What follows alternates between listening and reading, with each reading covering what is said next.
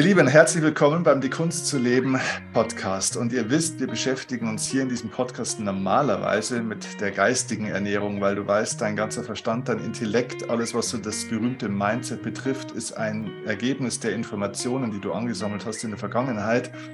Aber wir sind ja nicht nur unser Geist, wir haben ja auch einen Körper und der ist, wenn man so möchte, auch eine Ansammlung, und zwar die Ansammlung der Nahrung, die du bisher so zu dir genommen hast.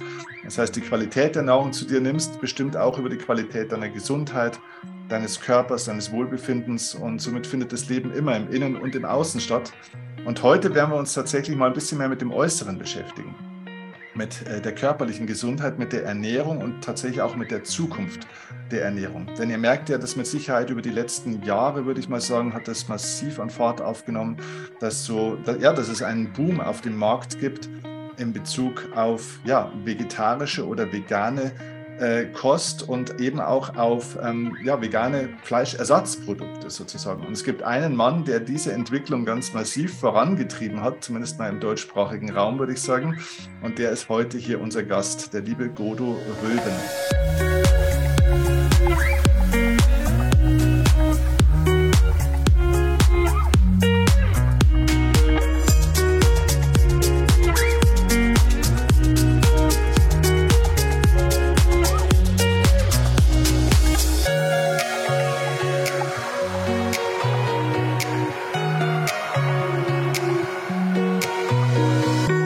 Euch Godo noch nichts sagt, möchte ich euch ein paar Infos kurz vorab zu ihm geben, weil der Mann hat wirklich Großes äh, bewegt und äh, hat nicht nur, sondern er bewegt auch immer noch sehr, sehr viel. Und ähm, glaube ich, ist maßgeblich dafür verantwortlich, dass wir hier auch wirklich eine, eine Transformation gerade erleben in diesem ganzen Ernährungssektor. Godo ist seit über zehn Jahren, wenn ich richtig bin, derjenige, der in Deutschland das Thema alternative Proteine, was das genau alles so bedeutet, werden wir nachher gleich darauf eingehen, so vorantreibt und ähm, ja, stellt damit eigentlich die ganze Lebensmittelindustrie schon langsam auf den Kopf. Er ist der ehemalige Geschäftsführer von Rügenwalder Mühle. Das kennt ihr mit Sicherheit, diese Firma, und hat dieses Unternehmen in den Jahren zwischen 2014 und 2021 zum führenden Anbieter von vegetarischen und auch veganen Produkten transformiert und hat damit wirklich den gesamten Fleisch- und Wurstmarkt ähm, ja, disruptiert, könnte man sozusagen sagen. Er ist im Beirat äh, und im Vorstand des Bundesverbandes äh, der alternativen Proteine. Ich wusste gar nicht, dass es sowas gibt, aber das ist äh, spannend und treibt dort eben auch unter anderem die Agrarwende in diesem Land voran. Das heißt, es geht nicht nur um einzelne Unternehmen, die was machen, sondern er hat wirklich das große Ganze auch hier im Blick und arbeitet da auch in der Politik mit großen Namen an, ja, an dem Thema Ernährung der Zukunft. Er engagiert sich als Investor bei äh, vielen pflanzenbasierten Startups, wie zum Beispiel Perfect. Das, äh, da geht es um veganes Ei. Äh, tolle Sache, habe ich auch schon äh, probiert natürlich und äh, schmeckt richtig, richtig gut. Dann zum Beispiel auch Project Eden, da geht es um vegane Maschinentechnologie. Da werden wir später mal ein bisschen draufgehen, auch was sich da so tut in dem Sektor. Oder auch Happy Ocean, wo es um vegane Fischprodukte geht. Aber äh, nicht nur so neuartige Unternehmen und Startups unterstützt er, sondern eben auch ganz viele große, namhafte Unternehmen im Bereich der Old Economy unterstützt er bei der Transformation, um die Welt ein bisschen ja, lebenswerter, veganer und glücklicher und besser zu machen. Und deswegen freue ich mich, äh, Gode, dass du heute hier bist. Danke für deine Zeit. Herzlich willkommen im Die Kunst zu leben Podcast. Vielen Dank, äh, dass ich hier sein kann. Freut mich sehr. Die erste Frage, die man natürlich so jemandem stellen muss, ist die Frage, bist du denn tatsächlich dann auch selbst vegan oder bist du ein, ein wie sagt man, ein, ein, ein Mischkostler oder, oder wie man auch das immer nennt? Also ernährst du dich selber vegan oder wo kommst du daher? War das schon immer so ein Herzensanliegen von dir oder hast du dich da so hin entwickelt aus anderen Gründen? Nee, ich ernähre mich nicht vegan. Ich bin so der typische Flexitarier. Mhm. Das ganze Thema ist auch äh, in meinem Kopf jedenfalls so, dass nicht das Ziel sein sollte, jetzt in den nächsten 20, 30 Jahren, dass wir uns alle vegan ernähren, sondern dass wir alle auf mal 20, 30, 50, 60 Prozent der tierischen Produkte verzichten. Weil wir einfach viel zu viel tierische Produkte gerade erzeugen, viel zu viel essen, was für, unsere, ähm, äh, für unser Leben und für unsere Gesundheit gar nicht so gut ist. Und wenn man in Schlachthöfen und Bauernhöfen unterwegs war, sieht auch, dass das einfach zu viel geworden ist. Und der letzte Aspekt, der jetzt immer mehr kommt, ist auch das Klima. Also es geht darum, dass wir alle weniger davon essen, klasse, wenn Menschen äh, bereit sind, komplett auf diese Speisen zu verzichten. Bei mir ist es so, ähm, ich brauche ab und an mal diesen Fleischbiss, dieses äh, animalische, ähm, was wir aber immer mehr auch jetzt hinbekommen, äh, in Alternativprodukten hinzubekommen. Und wenn es Alternativprodukte gibt, wie eine Super Mortadella, Nuggets oder Salami, dann esse ich natürlich keine tierischen Produkte mehr, sondern weiche gerne auf diese äh, Alternativprodukte aus. Ja, ich habe mal ein anderes Interview auch von dir gehört bei den Kollegen von OMR, ähm, wo du, glaube ich, wenn ich das richtig noch im Kopf habe, gesagt hast, dass dieser, dieser Auslöser eigentlich für diesen Wandel, äh, das war ja in der Zeit, wo du äh, bei Rügenwalder Mühle warst, wo eigentlich erstmal, also so hatte ich es verstanden, auch ein ökonomischer Ansatz ja auch war, auch fürs Unternehmen. Also kannst du uns mal erzählen, wie hast du dieses Unternehmen, das ja wirklich, sage ich jetzt mal in Deutschland, ein Big Player ja auch ist, wie hast du dieses Unternehmen auf diesen Weg gebracht und wie kam es denn, wie kam das an, die Idee? Also ich sage mal, in der Zeit damals, heute, heute würde man sagen, heute denken ja schon viele vielleicht auch ein bisschen um, auch durch deine Aktivität. Aber damals bist du ja wahrscheinlich für verrückt erklärt worden, könnte ich mir vorstellen, oder? Hm, ging. Also ich war schon 25 Jahre äh, oder bin 25 Jahre in, in, diesem Unternehmen gewesen und daher kannten sie äh, dass ich da immer äh, größere Ideen noch habe, wie ich das Unternehmen umbauen möchte. Weil ich glaube, ähm, das wird manchmal vergessen, wir Geschäftsführer oder CEOs oder Inhaber dieser Unternehmen, wir sollten uns ganz viel im Tagesgeschäft auch auf der Metaebene bewegen, dass wir uns also um die gesellschaftlichen Strukturen kümmern, dass wir den gesellschaftlichen Wandel äh, beobachten. Man konnte zu der Zeit sehen, dass irgendwie alles vernünftiger wird. Die, die Menschen wollten Strom haben, aber ohne fossile Energien. Die wollten gerne Mobilität haben, aber ohne Benzin und Diesel. Ähm, die wollten sich gerne gesund ernähren, ohne auf etwas zu verzichten. Und dann, normalerweise hört sich das alles nach der eierlegenden Wollmilchsau an. Also gebt mir bitte Fleisch und Wurst, äh, aber bitte ohne Tier. Ich will das Klima nicht schädigen, aber trotzdem morgen mein Wurstbrot essen. Ich will mittags grillen, aber ich will kein Tierleid. Ähm, und wenn man das dann zusammenpackt, und dann auf einmal sieht, dass man riesige Probleme in seinem Sortiment hat. Also wir waren die einzige Branche und die einzige Marke, die für ihre Produkte töten muss. Also das muss nicht Mercedes-Benz, das muss nicht Nivea, aber jeder, der mit tierischen Produkten zu tun hat, muss seine Marke darauf ausbauen, dass er andere Lebewesen tötet. Und das ist ja schon mal grundsätzlich äh, etwas, wo man drüber nachdenken sollte. Und wenn man dann gesehen hat, äh, damals, als wir da die Idee hatten oder als ich die Idee hatte, dass das Thema Klima immer schlimmer wird ähm, der, der, Klimawandel und die Tiere die größte Verantwortung dafür zu haben, dass das Thema Gesundheit der, äh, bei den Konsumenten immer größer wird. Und viele, viele Ärzte und Studien zeigen, dass wir hier viel zu viel Fleisch und Wurst essen. Und wenn man dann das ganze Tierleid auch gesehen hat, 150 Milliarden Tiere essen wir pro Jahr, ähm, dann merkt man auch als ganz kühler Kaufmann, dem das Fleisch schmeckt, dass man da was ändern muss und dass man das nicht einfach so weiter äh, äh, durchwinken kann, weil dann die Firma ein paar Jahren, Jahrzehnten nicht mehr da ist. Hm, verstehe. Wo wart ihr damals oder wie wart ihr damals als, als Firma aufgestellt? Ging es der Firma damals wirtschaftlich gut, als du da, sage ich mal, diesen Stein des Anstoßes reingebracht hast, also das ernst wurde? Oder war das Unternehmen sowieso an einem Punkt, wo man sagt, naja, wir müssen vielleicht sowieso was verändern? Nee, das, das war eben das, was es so schwierig gemacht hat. Mhm. Ähm, wir sind jahrelang nur gewachsen, die Gewinne waren toll, die Umsätze waren super. Äh, wir waren super erfolgreich. Wir waren vorher äh, eine Fleischereikette. Und aus dieser Fleischereikette, die Kai Müller hieß, haben wir die Rügenwalder Mühle gemacht. Die Marke war bärenstark und konnte sich selbst mit, mit Marken wie Ikea und BMW äh, messen. Also im Lebensmittelbereich eine der stärksten Marken und mit anderen auch zu messen. Und alles war gut. Und trotzdem ging ich dann zum Unternehmer und sagte, Christian, wir müssen irgendwie raus aus diesem Markt weil der keine Zukunft hat, was die nächsten Generationen angeht. Also mhm. ich habe da auch immer an Generationen gedacht, nicht in Quartalszahlen. Das macht es schön bei Familienunternehmen, dass man da langfristig denken kann. Und ähm, trotzdem fällt es dann einem Unternehmer oder auch der Geschäftsleitung, auch den Mitarbeitern schwer, so einen Wandel voranzutreiben, wenn es einem doch so brillant geht. Mhm. Wo, wo war damals so der, der, der, die Umsatzgröße, das Volumen des Unternehmens zu der Zeit, als es noch, sage ich mal, 100 Prozent im, im klassischen äh, Wurst- und Fleischmarkt war? Es ist ein kleines Unternehmen, also die Marke ist viel größer als der Umsatz. 140, 150 Millionen haben wir damals gemacht. Okay, ähm, okay. Also das war und ist immer noch ein kleines Unternehmen, hat aber durch, diese Wandel, durch diesen Wandel ähm, die gesamte Branche ein wenig, was du auch gesagt hast, disruptiert, dass da jetzt derzeit wirklich kein Fleisch- und Wurstunternehmen und auch kein, kein Käse- oder Milchunternehmen mehr äh, existieren kann, ohne sich mit diesem Thema zu beschäftigen. Mhm, mh. Und ähm, mittlerweile ist es ja so, dass Rügenwalder Mühle, glaube ich, mehr Umsatz mit den Fleischersatzprodukten macht als mit den normalen Fleischprodukten. Ist das, ist das so? Und äh, wo, wo liegen hier aktuell die Zahlen? Hast du die? Äh, ähm, das letzte, was ich gelesen habe, ähm, war, glaube ich, im Spiegel. Da stand irgendwas zwischen 60 und 70 Prozent. Also da ist der vegane Anteil bei 60, der vegane vegetarische Anteil jetzt schon bei 60, 70 Prozent. Als ich aus dem Unternehmen ausgeschieden bin, waren wir so um äh, über 50 Prozent.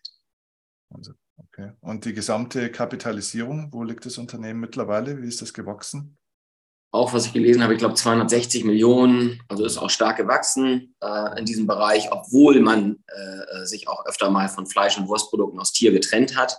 Mhm. Ähm, ist der Wandel ähm, hat dem Unternehmen sehr, sehr gut getan und zeigt eben auch, dass dieses Unternehmen jetzt wieder für Generationen gut aufgestellt ist. Ähm, das kann man, glaube ich, so vergleichen mit der äh, Mobilitätswende die ganzen Autobauer, hätten die sich jetzt nicht diesen nächsten Schritt getraut Richtung Elektromobilität, wäre es vielleicht so gelaufen wie in vielen anderen Branchen und wäre diese ganze Branche irgendwann in Deutschland gar nicht mehr da gewesen.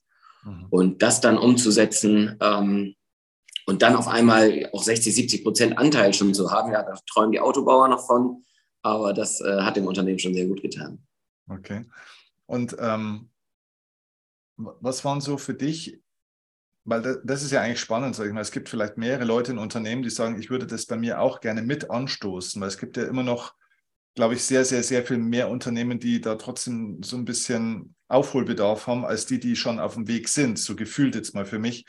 Ähm, was waren für dich denn in diesem Transformationsprozess die größten Hürden und Herausforderungen, dann auch vielleicht innerbetrieblich oder vielleicht kommen auch von Marktbegleitern oder aus dem Umfeld dann auch Schwierigkeiten, ähm, auf dich zu, damit du praktisch diesen Weg initiieren konntest? Womit hattest du da am meisten zu kämpfen? Ich glaube erstmal, die Voraussetzung, die wir da hatten, der, der Unternehmer und ich, war eine ganz besondere, weil wir beide keine Ahnung hatten, wie man so ein Unternehmen eigentlich führt. Also der, der äh, Chef, der hat von seinem Vater das bekommen, der hatte vorher studiert, direkt in die Firma und hat nichts anderes gesehen und ich direkt vom Studium auch in die Firma. Und ich sehe das als großen Glücksgriff für uns damals, weil wir all diese Konzernerfahrungen nicht gemacht haben, was nicht geht. Also man, man gibt ja bei jedem Problem, sagt irgendjemand im Konzern, das geht nicht, das Controlling sagt, können wir nicht machen. Ähm, die Produktioner sagen, total unmöglich. Und dieses, das geht nicht, das haben wir nie gelernt. Und ähm, das hat uns, glaube ich, dazu geführt, dass wir beide immer wieder darüber nachgedacht haben und lass uns doch mal eine Marke werden oder lass uns jetzt mal vegan werden. Und haben diese ganzen äh, Rufe, die es in jedem Unternehmen gibt, äh, nie gehört, weil wir sie einfach ignorieren konnten, weil wir sie nicht kannten. Das war erstmal eine Grundvoraussetzung, größer zu denken. Ähm, und wir hatten dann, das Zweite war, dass, dass wir Chefs waren, die sich mit der Strategie gern beschäftigt haben, aber nicht irgendwie nur auf der Metaebene unterwegs waren, sondern ganz tief auch im Produkt. Also, dass wir es geliebt haben, jeden Tag zu Verkostungen zu gehen, jeden Tag die Produkte zu essen. Wir haben die mit nach Hause genommen, in den Kühlschrank gepackt, geguckt, was unsere Kinder damit machen. Essen sie die wieder oder äh, beraten die sich äh, gut und also diese Alltäglichkeit, äh, dieses Einkaufen, ähm, selbst äh, rauszugehen, mit den Produkten ganz tief drin zu sein. Ich glaube, diese Mischung ist erstmal eine Grundvoraussetzung, dass man was Großes anschieben kann. Dann waren wir eben auch sehr ähm, gerne auf der, der gesellschaftlichen Ebene unterwegs und gucken, was in die Gesellschaft passt. Und dann das Umsetzen. Ähm, ja, da hast du recht. Da ging es dann erstmal darum, dass wir waren, glaube ich, damals 400 Mitarbeiter ähm, und ich sage da immer 399 waren gegen mich, gegen diese Idee, die ja auch total für ein Fleisch- und Wurstunternehmen, was 200 Jahre Tiere genutzt hat, eigentlich Schwachsinn war. Aber Gott sei Dank war einer auf meiner Seite und das war halt der Chef. Und das war das Große und das Gute, dass wir das dann durchgezogen haben, ähm, wie wir es dann durchgezogen haben. Weil die Macht ist dann schon wichtig, dass äh, der Inhaber sagt, du, das machen wir trotzdem, auch wenn alle Mitarbeiter da derzeit gerade Probleme mit haben.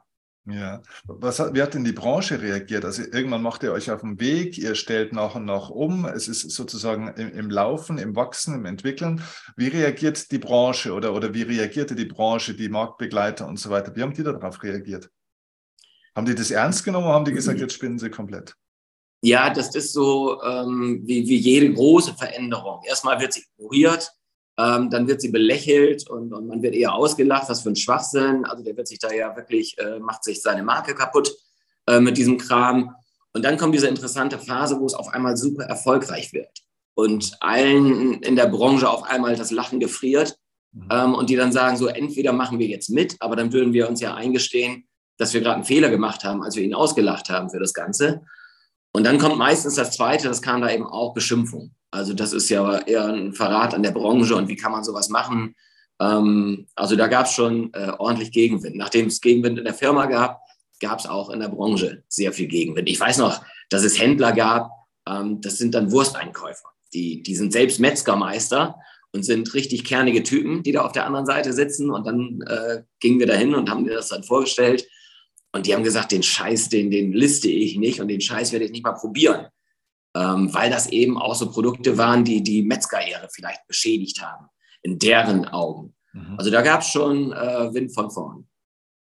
Und äh, wie hast du die rübergekriegt dann trotzdem? Also waren das ökonomische Argumente oder, oder wie kriegt man solche Leute dann? Ich meine, da gibt es ja auch echt ein gewachsenes Mindset dahinter. Ne? Das sind ja wirklich tiefe Spuren sozusagen, die ja auch aus Familientraditionen herkommen und so weiter. Das ist ja für jemand wahrscheinlich, der heute einen großen Metzgerbetrieb oder einfach so ein Unternehmen hat, das ist ja fast ein Familienverrat sozusagen, ne? gefühlt. Ganz bestimmt. Mhm. Also intern äh, war es eine riesige Aufgabe, das Ganze ähm, die Menschen zu überzeugen. Ich bin erst vorangegangen und habe gesagt, mein Gott, ich kenne die ganzen Fakten und ich war mir absolut sicher, dass das ein Mega-Erfolg wird. Ähm, habe sie aber nicht kommuniziert und habe gesagt, du, ich bin der Chef und jetzt macht mal. Mhm. Da, da äh, merkt man aber, wie einsam und wie machtlos ein Chef ist, wenn seine Mitarbeiter nicht folgen wollen. Mhm. Ähm, dann, dann werden die Produkte nicht so gemacht, wie sie gemacht werden sollten. Dann geben die sich nicht so viel Mühe. Dann sind die Produkte nachher zu weich oder nicht richtig gewürzt oder bei Kleinigkeiten. Da fehlt die Leidenschaft. Also wenn man Lebensmittel macht, wahrscheinlich bei jedem anderen auch, braucht man wahnsinnig viel Leidenschaft. Das braucht, braucht man von jedem Mitarbeiter. Also jeder, der eine Firma hat, jeder Mitarbeiter ist wahnsinnig wichtig und das habe ich da gemerkt, ähm, wenn man die Leute nicht hinterm Ball kriegt. Und dann habe ich irgendwann den klugen Ratschlag meiner Frau folgend gesagt, äh, ich glaube, ich muss denen das erklären. Ich glaube, ich kann denen nicht einfach sagen, ihr macht das jetzt, weil ich das will, sondern ich erkläre euch das, wie ich daran gegangen bin.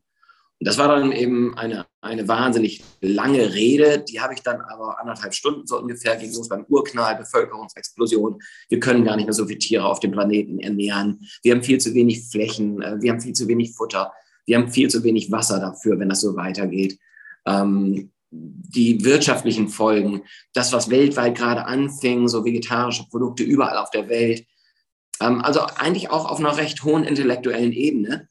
Ähm, und trotzdem hatte ich da erst meine Zweifel, weil so, so ein Metzgermeister, der den ganzen Tag in der Kälte gearbeitet hat, ähm, und wenn der sich zur Betriebsversammlung hinsetzt, der ist innerhalb von zwei, drei Minuten eingeschlafen. Mhm. Das ist nicht böse, das ist einfach ein menschliches, äh, äh, ganz, normaler, ganz normales Ding, was dann passiert.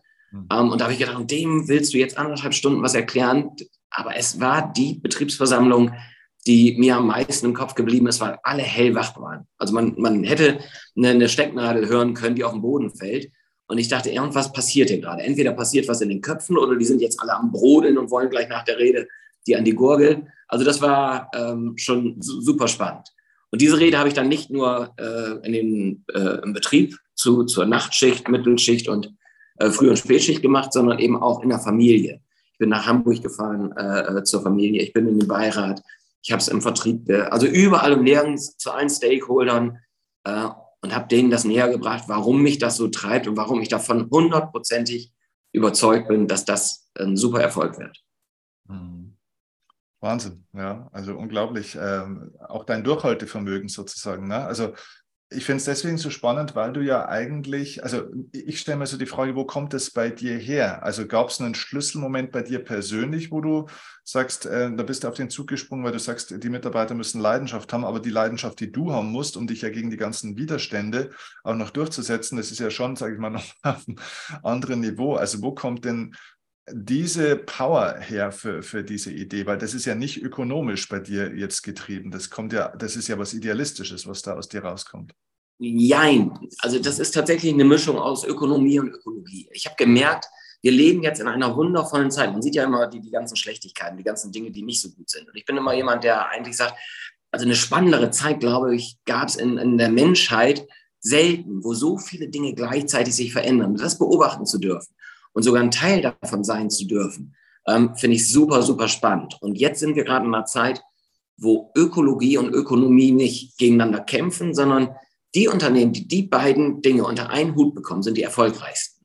Äh, sei es ein Tesla, sei es ein VW Elektro, sei es äh, RWE, die sich jetzt auch mit erneuerbaren äh, Energien beschäftigen, sei es die Fleisch- und Wurstbranche, die auf einmal vegane Produkte macht. Ähm, du merkst auf einmal, wie schön das ist, dass du ökologisch die Umwelt nicht schädigen musst und trotzdem ökonomisch super erfolgreich sein kannst, sogar erfolgreicher als vorher. Und diese Chance zu sehen und, und das, das umzusetzen, das, das war mir jede Stunde und ist mir auch heute noch jede, jede Sekunde wert. Deswegen finde ich es eigentlich auch wunderbar, dass äh, der, der Weg bei Rügenwalder zu Ende war, obwohl ich es wahnsinnig traurig war, als sie mich rausgeschmissen haben. Ähm, das ist aber eine andere Geschichte.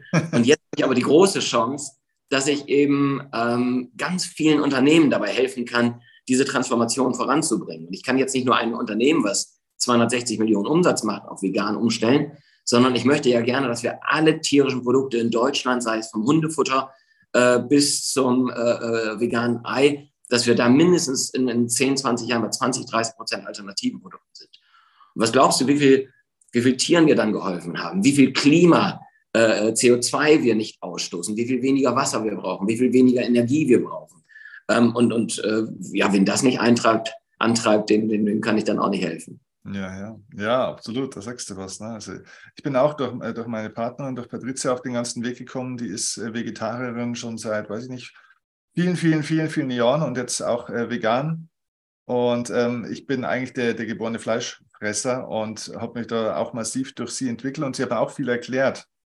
Und ähm, manchmal habe ich aber den Eindruck, äh, auch so wie sie auf den Weg gekommen ist, und ich glaube, das geht vielen so, dass man erstmal über diese ganzen Schockvideos auch oft auf den Weg kommt. Ne? Also jetzt mal so die Privatperson mhm. erstmal, ne? dass man dann sieht, okay, was mit, passiert mit den ganzen Küken, was passiert mit den Tieren, wie du am Anfang auch gesagt hast, ne? in so einem Schlachtbetrieb, gerade in der Massentierhaltung und so weiter. Wenn du da einmal reingehst oder wenn du nur das Video siehst, normalerweise bist du dann schon äh, teilweise geheilt. Ne? Ähm, und genau, also ich verstehe das, ich äh, respektiere das auch und ich kritisiere es aber auch, weil ich eben glaube, dass da dieser Aspekt fehlt, wie sieht denn die Welt im Besseren aus? Also, weißt du, was ich meine? Immer so dieses mit apokalyptischen Bildern und, und, und äh, Daten und so weiter zu arbeiten, ist ein Aspekt, aber ich glaube, es macht zu wenig Lust auf das, was, was ja. da kommt. Und, und da sehe ich bei dir so einen, so einen anderen Ansatz irgendwo. So, ich glaube, du hast so eine große Idee, eine Vision, wie das im Positiven aussieht. Du bist nicht, nicht schmerzgetrieben, sondern du bist eigentlich so inspirationsgetrieben. Kannst du uns da mal so ein bisschen einführen in, in deine Welt? Äh, wie sieht die Welt, wenn es nach dir geht und wenn dieser Weg so weitergeht, wie du dir das wünschst? Und was du auch vielleicht für realistisch hältst, hoffentlich, wie sieht diese Welt denn in 10, 15, 20 Jahren aus? Kann man das so grob zeichnen? Also ich glaube, das ist ein ganz wichtiger Punkt, den du da angesprochen hast. Dieses Thema äh, über Schmerzen verzichten oder bessere Produkte machen. Das ging mir nach einem Schlachthofbesuch eben auch so. Da wurden 25.000 Schweine in einem Schlachthof jeden Tag getötet.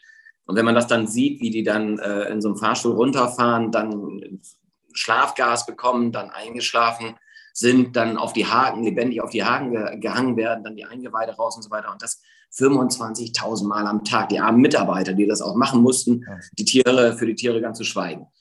Was ich aber damit sagen will, ich bin dann raus aus dem Betrieb und habe dann 14 Tage wirklich kein Fleisch mehr gegessen. Aber wir können super verdrängen, wir Menschen. Nach 14 Tagen war diese Fleischgier in mir wieder da und ich sagte, okay, ich habe es jetzt lange nicht mehr gesehen und vielleicht mal ein Stück wieder und, und dann, dann, dann bescheißt man seine Moral, die man eigentlich hat, schon wieder, weil, weil dieser Trieb so groß ist.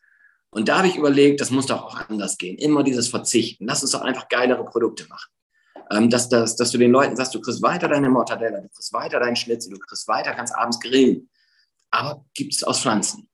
Und dann hast du das ganze Tierleid nicht, was dich sonst so antreibt. Und da bin ich genau, und da habe ich mich mit den Grünen oft äh, äh nicht gestritten, sondern auseinandergesetzt und habe gesagt, mhm. die Idee, weil, weil die Grünen haben eigentlich oft die, die, die zeitgemäßen Ideen sehr, sehr früh. Deswegen kennen die das mit dem Gegenwind, äh, wie sie es gerade jetzt auch wieder merken.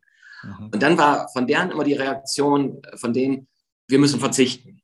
Und dass du aber 80 Millionen Menschen nicht dazu kriegst zu verzichten, weil deine moralische Höhe hier ist und die aber keinen Bock darauf haben oder denen das zu teuer ist. Und da habe ich denen immer gesagt, nee, Veggie Day ist nicht die Lösung, sondern vegane Produkte, aber so wie ein, ein Schnitzel, wie eine Mortadella. Dann müssen die Menschen nicht verzichten. Mhm. Und wenn du das dann hinkriegst, und dann für mich zum Beispiel, ich habe das am Küchentisch gesehen. Meine Tochter sagte, Papa, bist mein Held, keine Tiere müssen dafür sterben. Meine Frau sagte, wie geil, die haben weniger Kalorien, die, die veganen Produkte, als die Mortadella mit äh, Tier, finde ich total cool. Ich habe hohe Cholesterinwerte, hatte auf einmal kein, äh, kein Problem mehr, weil da ja kein Cholesterin drin ist in den pflanzlichen Produkten. Und mein Sohn sagte, mir alles egal, äh, mir soll es nur schmecken und die Sachen schmecken und deswegen habe ich hast du nicht. Mhm. Und da sagte ich, wie cool. Also du, du, du kriegst die Leute, glaube ich, nur darüber, wenn du denen gute Produkte anbietest und nicht mit dieser mit diesem Moralapostel kommst und sagst, bitte verzichte und, und wir müssen doch aufs Klima achten. Ja, will jeder, aber wir sind auch alle nur Menschen. Ja, ja, absolut. Ähm, trotzdem nochmal zu der, zu der Frage, in, in 10, 15, 20 Jahren, was denkst du, wo stehen wir denn da dann? Also kriegen wir denn das hin? Wir, wir brauchen Geduld. Also ähm, wir, wir begleiten ja zum Beispiel die Energiewende jetzt auch schon 50, 60 Jahre. Mhm. Ähm, und ich glaube, so eine Wende wie die Energiewende, die Mobilitätswende und jetzt auch die Ernährungswende, die dauert 40, 60 Jahre. Bei der Energiewende ging es mit den Freaks los, Anti-Atomkraft. Das war so in den 70er, 80ern. Da habe ich selbst den Kopf geschüttelt und gesagt, was sind das denn für komische Leute? Und jetzt bin ich schwer begeistert, dass wir irgendwann unabhängig von anderen Staaten sind, unabhängig von fossilen Energieträgern sind, wahrscheinlich auch sehr günstige Energien haben, aber es dauert seine 60 Jahre, äh, bis wir dann 2040 soweit sind. Und so wird es im äh, Fleisch- und Wurstbereich, glaube ich, auch laufen, dass wir in 30, 40, 50 Jahren bei einem Anteil von 60 bis 80 Prozent alternativen Proteinen sind. Mhm. Und die Tiere, die dann noch gegessen werden, das werden noch eine Menge, auch viele Milliarden Tiere, glaube ich, noch sein, die mhm. können aber zumindest dann hoffentlich so leben, wie Tiere leben sollten. Dass sie auch mal draußen sind, dass sie ähm, mit anderen Tieren auch mal spielen können, dass sie sich bewegen können und nicht auf 1,4 Quadratmeter ihr Leben verweilen. Ähm, das, das wäre so meine, meine Vision, wo wir hinkommen sollten. Und ähm, auch keine Utopie, sondern ich glaube wirklich, dass wir das hinkriegen können und dass wir uns in 60 Jahren irgendwann die, die Frage von unseren Enkelkindern äh, gefallen lassen müssen, wenn wir schon gar nicht mehr da sind habt ihr wirklich Tiere gegessen? Also habt ihr, warum habt ihr das gemacht? Das ging doch auch ohne. Ja, ja, krass. Ja. Ja, jetzt ist es ja so, du, wir werden nachher auch gleich noch ein bisschen drüber sprechen, so spannende Projekte, in denen du dann ja auch jetzt gerade drin bist. Ne? Wir haben vorhin schon so ein paar ja auch mal genannt in meinem Intro. Ähm, aber mal so auf die große, auf die große Old Economy mal geblickt. Jetzt gibt es große Unternehmen wie Tönnies und Co. und so weiter, wo du ja auch äh, mit im Game bist, teilweise, glaube ich, an vielen Stellen oder mhm. zumindest viele Einblicke auch hast. Wie reagieren die mittlerweile? Du hast ja vorhin schon gesagt, es gibt eigentlich kein namhaftes oder nennenswertes Unternehmen in diesem großen äh, Bereich, das sich nicht mit dem Thema irgendwie zumindest mal beschäftigt oder beschäftigen muss. Wie sind das so deine Feedbacks? Also wie schaut einer wie Tönnies oder sonstige Leute oder Hönes ist ja auch ein, ein, schönes Beispiel, was jetzt natürlich bei uns hier im Süden sehr bekannt ist.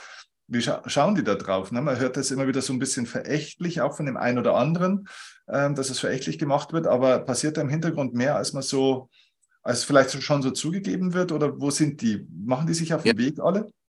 Das Schöne ist bei einem Kaufmann und wenn er äh, noch so wenig an Nachhaltigkeit denkt, er denkt an sein eigenes Portemonnaie auf jeden Fall. Und äh, wenn ein Kaufmann sieht, dass da was passiert und äh, wenn man sich mit wem auch immer unterhält, mit, mit großen Investoren, die die Konzerne wie Nestle und Unilever dahin treiben, dass sie alles verkaufen, was mit Tieren zu tun hat.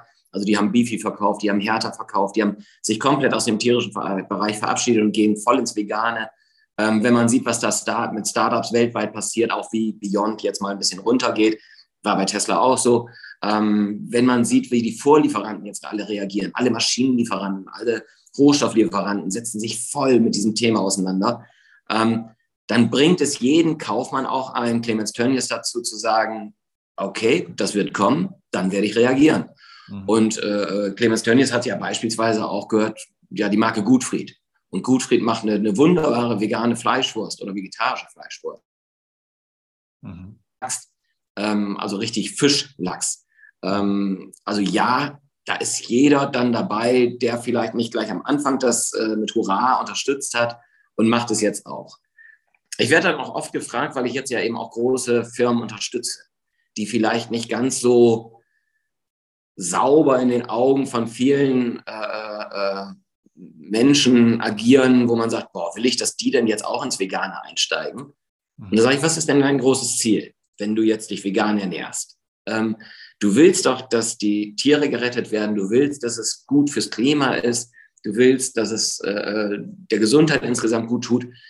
Ist es da wichtig, dass es dann nur die Startups machen oder müssen dann alle Konzerne auch mitmachen, mhm. wenn wir wirklich das große Ganze bewegen wollen?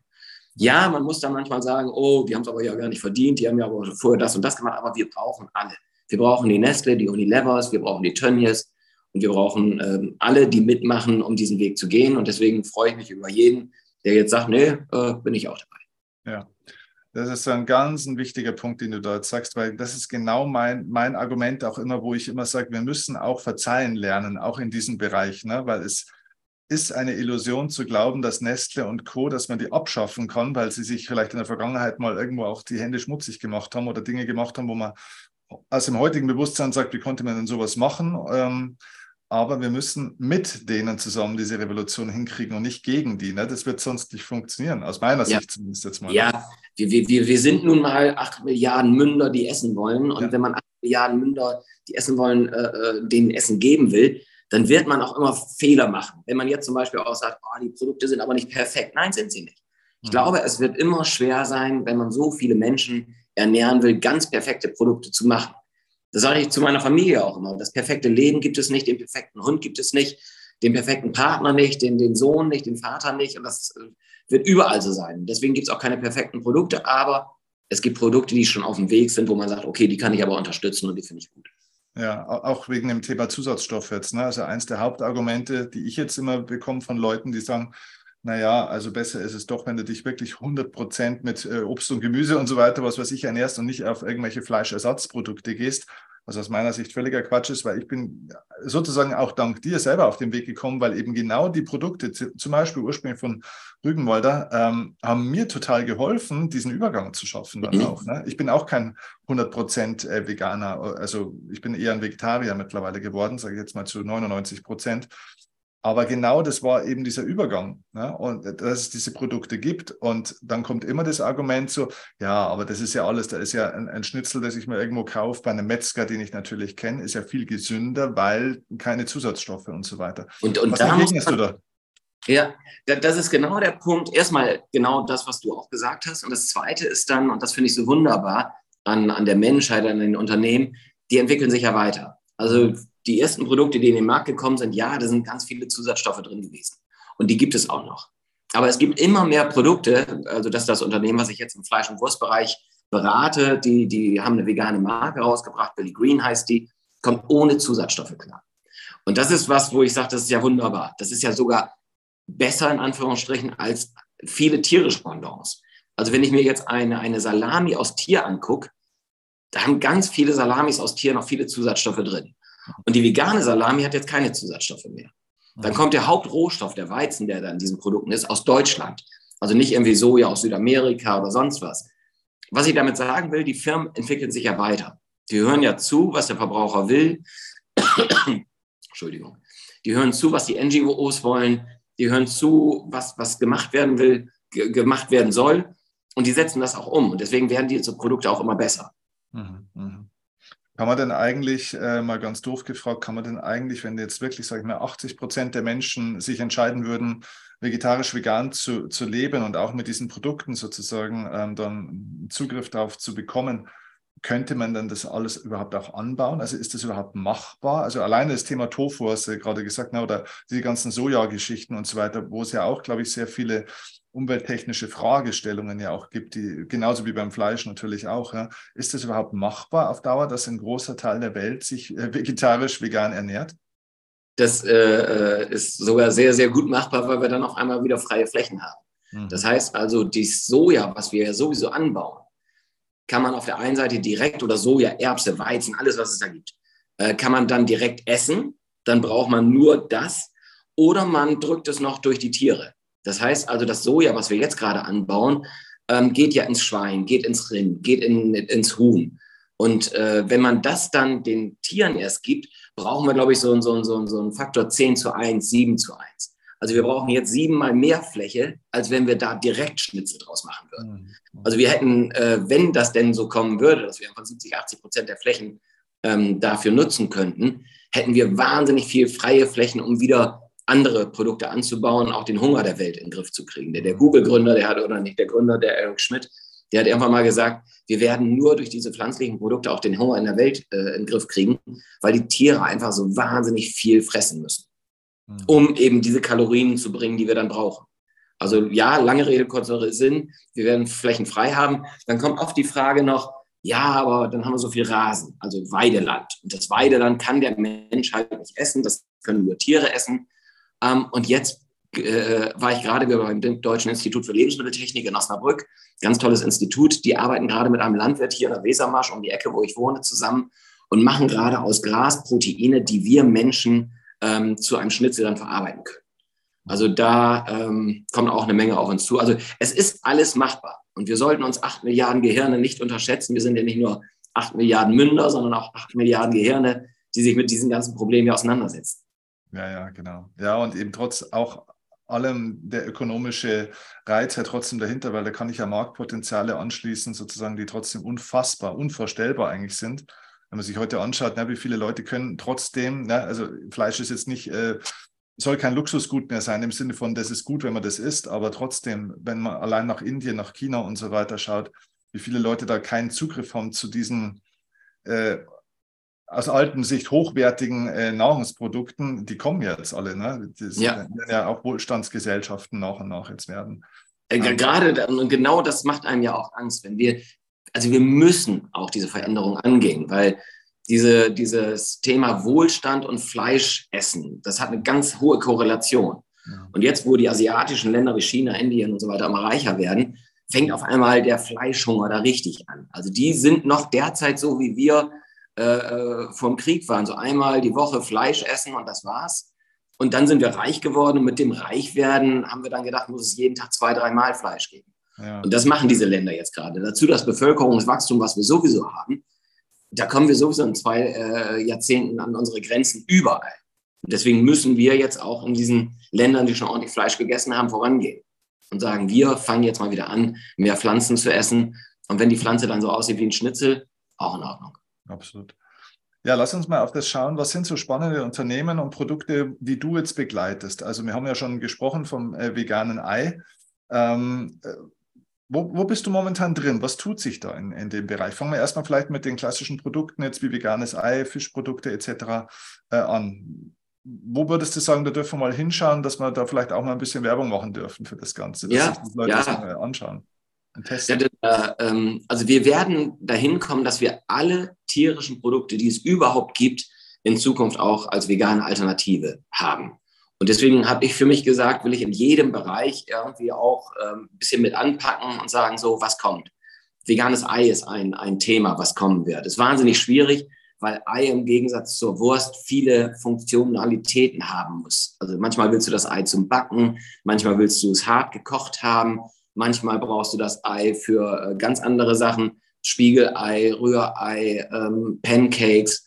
Das hast du ja bei einer Mortadella nicht. Ähm, deswegen ist das Ei eine wahnsinnig große Herausforderung. Ähm, aber auch da sind wir jetzt dran.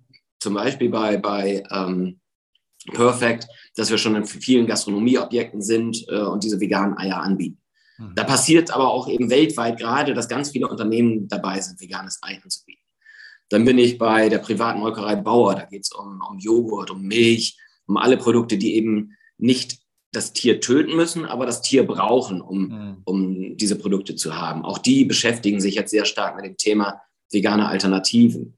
Ähm, ich bin bei Infamily Foods, das ist der zweitgrößte Fleisch- und Wursthersteller nach Tönnies. Tönnies ist der größte in Deutschland und äh, Infamily Foods ist der zweitgrößte Hersteller. Ähm, dort bin ich einmal im Beirat der gesamten Firma, also auch für die Fleischprodukte mit zuständig, weil mir das wichtig ist, wie wir da insgesamt mit der Firma umgehen.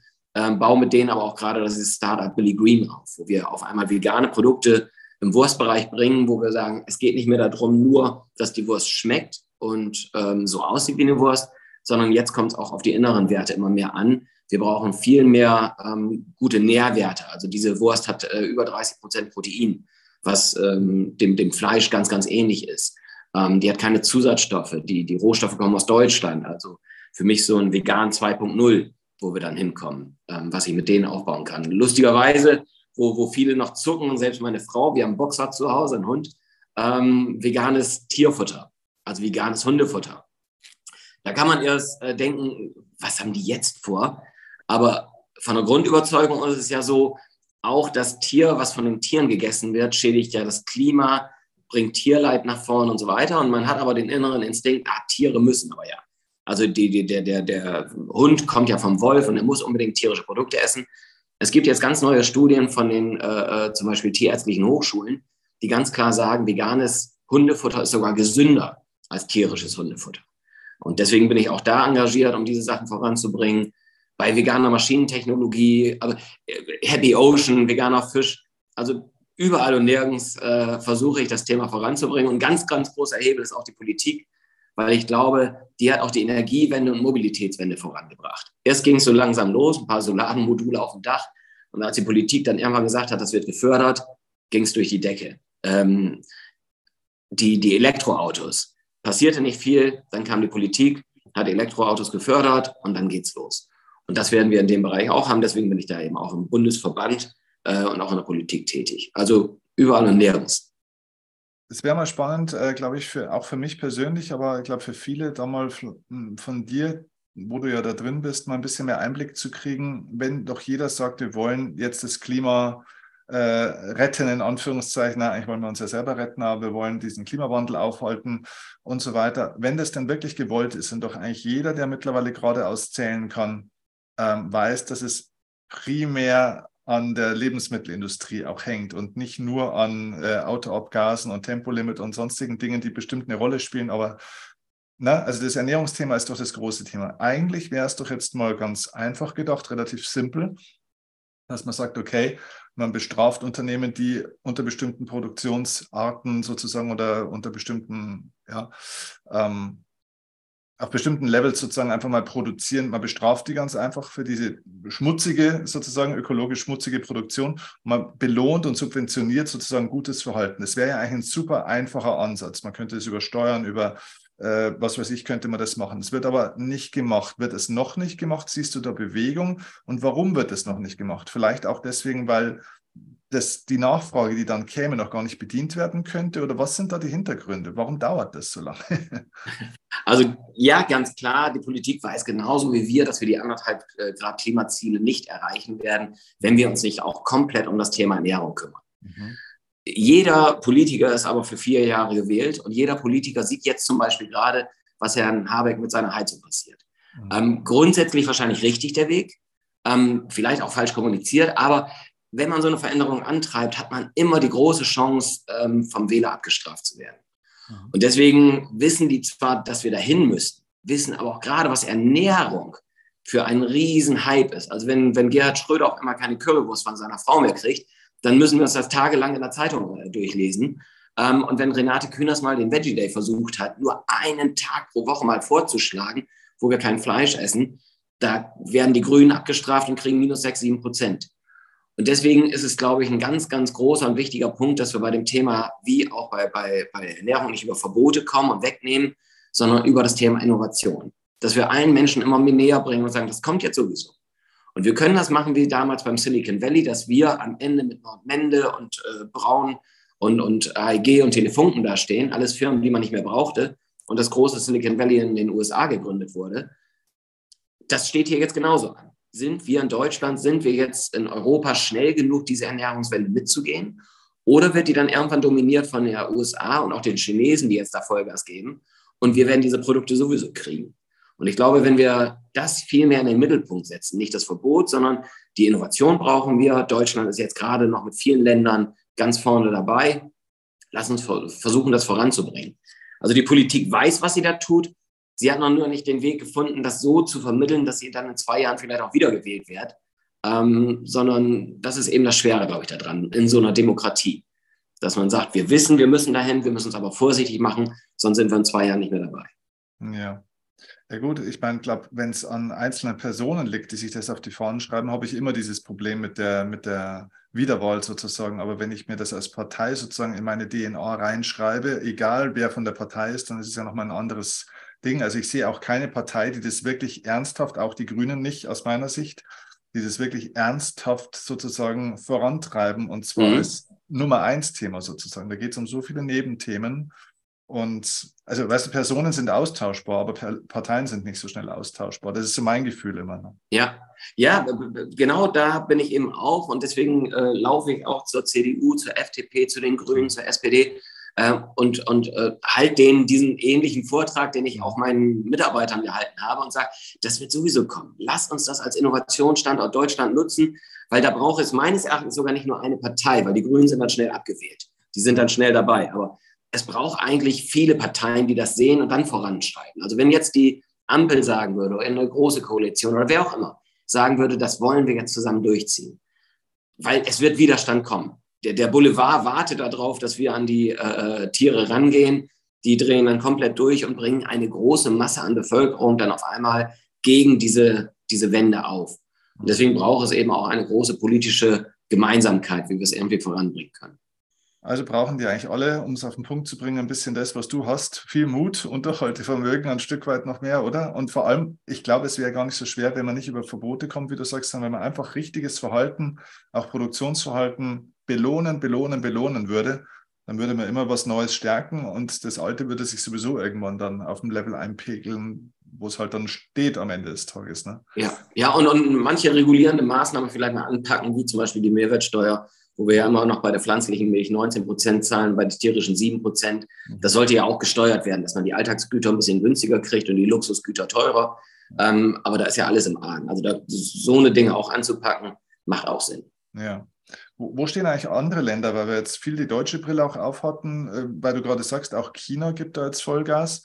Ähm, wenn ich jetzt nach Spanien schaue, da wo ich auch viel bin, ähm, gefühlt passiert da auch viel. Ich kann das jetzt nicht so einschätzen, ob das wirklich auch spanische Unternehmen sind oder ob es nur auch in Spanien ankommt. Wie ist da dein Blick drauf? Äh, andere Länder sind auch im Wettbewerb mit uns, was das Ganze ja betrifft. Ne? Ja, das ist tatsächlich so, dass wir, wenn wir uns die Zahlen angucken, Deutschland ähm, weltweit immer noch zu den führenden Ländern gehört, was diese vegetarisch-veganen Artikel angeht. Hat auch viel mit der Rügenwalder Mühle zu tun, die das als Traditionalist schon frühzeitig dann äh, gemacht haben, gute Produkte in den Markt gebracht haben. Ähm, Großbritannien ist da noch ganz gut in Europa und weltweit ist es Singapur, die eben als Stadtstaat ähm, unabhängig sein wollen, dass sie äh, da Gas geben. Israel ist weit vorne, Kanada, das sind so Länder, die jetzt gerade vorne mitspielen. Dänemark gibt jetzt gerade richtig viel Gas. Mhm. Ähm, und das ist jetzt genau der Punkt, wo sich entscheiden wird, wo wird sich das, das Lebensmittel Silicon Valley gründen. Israel hat da große Chancen, Singapur hat große Chancen, ähm, aber Deutschland auch noch. Und deswegen bin ich eben auch mit der Politik in Gesprächen, dass wir sowas ähm, hier hinkriegen, vielleicht einen Universitätsstandort, wo viele Entwicklungsabteilungen dann auch noch sind, ähm, die dann zusammenarbeiten können. Also sowas, wir sind noch vorne dabei, müssen jetzt aber auch weiter Gas geben. Ja. Wo siehst du so ein bisschen den Engpass auch? Also so mein gefühlter oder aus meinem Blick heraus ist der Engpass eigentlich äh, bei Leuten wie dir sozusagen. Also dich müsste man eigentlich hundertmal klonen können. Ja, also mit, mit, mit, der, mit, dem, mit der Moral im Hintergrund, mit dem Wissen, auch mit der Energie, mit der Überzeugungskraft. Ähm, braucht es mehr Menschen, die rausgehen als Botschafter sozusagen? Weil ich glaube, wenn es so ein, äh, wenn es einen Friedennobelpreis unter Tieren gäbe, dann würden sie den wahrscheinlich dir verleihen. mein Foto in die Schweinestelle. ja, klar, weil ich meine, überleg mal, wie viele Millionen von Tieren du wahrscheinlich rettest über die nächsten Jahre und Jahrzehnte. Das ist ja unfassbar eigentlich. Also eigentlich bist du ein Helfer, dass ein Völkermord nicht passiert, sozusagen, wenn man so will, ne? in Teilen. Da, da, da sagst du was, das ist aber bei, bei neuen Märkten wie bei, bei der erneuerbaren Energiebranche oder Elektromobilität oder jetzt auch diese alternativen Proteine, das hat ja keiner gelernt. Das ist ja bei einem neuen Markt ganz klar. Da weiß man nicht, äh, ja, das ist noch kein Lehrberuf gewesen. Und deswegen ist tatsächlich, äh, die, die Menschen sind ein Engpassfaktor. Mhm. Ähm, und das Blöde ist jetzt da, derzeit auch die Regulierung, die es jetzt gerade in Europa gibt. Also einige Unternehmen, die ich auch berate, die gehen jetzt gerade nach Kanada, weil da die Regulierungen offen sind. Da geht es schneller. Äh, da kriegt man die Produkte, die man in den Markt bringen will, auch schneller rein. Ähm, da müssen wir auch ähm, Gas geben. Diese, diese viel zitierte Bürokratie müssen wir wirklich auch in dem Bereich abbauen, dass auch die, die, die, dieses Brain Drain, was dann passiert, dass also die fähigsten Köpfe, und davon gibt es gerade in dieser Branche noch nicht so viele, dass die dann in die Länder gehen wie Singapur, Kanada, Israel, weil die sagen, da ist viel mehr Spirit, da ist viel mehr Genehmigung, da ist viel mehr Euphorie und nicht dieses, äh, oh nee, das kommt was Neues und das will ich nicht. Und ähm, da müssen wir echt aufpassen. Hm. Ja, weil also wir unterstützen jetzt mit meinem Unternehmen Plan for the Planets auch sehr stark und der Hintergrund dafür war, dass ich es nicht nur cool fand, dass die jetzt, sage ich mal, das Thema Bäume pflanzen ist ein altes Thema und ist auch ein wichtiges Thema. Aber was ich viel spannender noch bei denen finde bis zum heutigen Tag ist die Schulung der Kinder. Also dass da mhm. einfach Botschafter produziert werden, nicht nur Bäume produziert werden, sondern Botschafter produziert werden, die in die Welt gehen und damit skalierst du diesen Effekt einfach. Wenn jemand sagt, ähm, ich möchte auch gerne wie Godo rausgehen in die Welt und will Menschen oder vielleicht sogar Unternehmen inspirieren, vielleicht Unternehmen, die ich kenne, äh, vielleicht sogar als Investor oder Investorin tatsächlich mal arbeiten. Was empfiehlst du denn da für einen Weg, Leuten, die sich auch auf den Weg machen wollen, vielleicht wie du?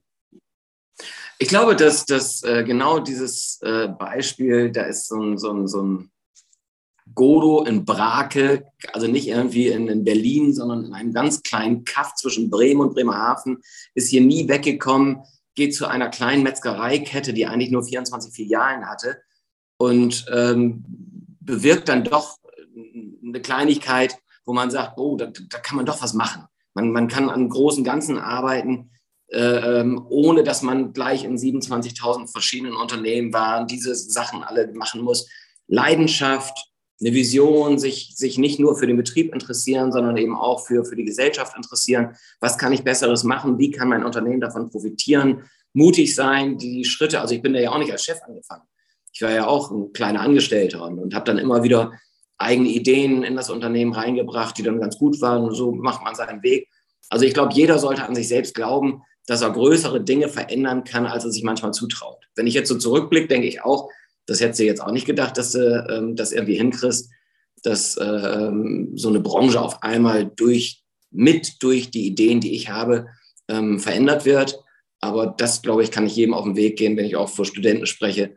Ähm, denkt nicht, dass ihr nur ein kleines Licht seid oder ein kleines Rad. Also ihr könnt eine ganze Menge bewegen. Mhm. Und wenn jemand, sage ich mal, jetzt mal an den Investor Godo Röben gefragt, äh, wenn ich jetzt äh, einen Betrag habe, wo ich sage, okay, ich möchte gerne auch nicht nur renditeorientiert investieren, sondern eben auch ähm, sozusagen mit einem gewissen philosophischen oder ethischen Hintergrund investieren. Wo würdest du sagen, ist aktuell ein guter Bereich, wo man investieren kann? Auch Unternehmen, du kannst Vorschläge geben. Also alles, was du, was du jemanden, der jetzt ein paar 10.000 Euro auf der Seite hat oder auch mehr, ähm, empfehlen würdest. Macht es schon Sinn, auch das zu tun? Wie hoch ist das Risiko? Wie würdest du das Das Risiko ist natürlich wie bei, bei allen Sachen äh, hoch äh, weil, weil Startups, äh, da ist es halt auch so, auch alle veganen Startups, da sind natürlich sehr viele. Wahrscheinlich werden es neun von zehn nicht schaffen. Und da genau auszuwählen, welches die richtigen sind, da würde ich niemanden einfach äh, loslaufen lassen. Also da würde ich immer sagen, so wie ich es auch mache, mach mal 90 Prozent klassische ETFs oder so, aber die 10 Prozent, die du gerade angesprochen hast, äh, Firmen, Companisto ist zum Beispiel so eine, so eine Plattform, wo nachhaltige Unternehmen ähm, unterstützt werden können. Da kann man schon mit 200 Euro einsteigen mhm. ähm, und guckt sich dann mal die Unternehmen an, die, die sehr nachhaltig unterwegs sind. Da war jetzt Happy Ocean auch, hat eine Runde gemacht und mal eine Million eingenommen. Und das sind alles Menschen, die von 200 bis 20.000 Euro ähm, da investieren. Ich glaube, bei diesen Investments muss man aber wirklich wissen, das Geld kann dann irgendwann auch weg sein. Das kann sich äh, verdoppeln, verdreifachen, verzehnfachen, wenn es richtig gut läuft. Aber ähm, das kann dann auch nicht so gut laufen. Deswegen, ja, sollte man auch tun, aber auch bei den ETFs gibt es ja nachhaltige Fonds. Also, dass man da nicht gleich in einen äh, Fonds dann investiert, der, der Richtung Bergbau oder Minen geht, sondern vielleicht ähm, dann auch in diese nachhaltigen Fonds äh, investiert. Und gerade jetzt ist wieder eine gute Chance zu investieren, weil dadurch, dass die alternativen Proteine so durch die Decke gegangen sind, waren die in den letzten Jahren wahnsinnig überteuert. Mhm. Und äh, wie es bei neuen Märkten so ist, ähm, sacken die auch mal wieder zusammen. Jetzt ist die Inflation gerade hoch. Die Leute sparen bei Bio, die Leute sparen bei Vegan, die Leute sparen bei Markenprodukten. Die Produkte haben jetzt gerade ein bisschen Druck auf dem Kessel und die sind jetzt gerade günstig geworden, auch die Unternehmen.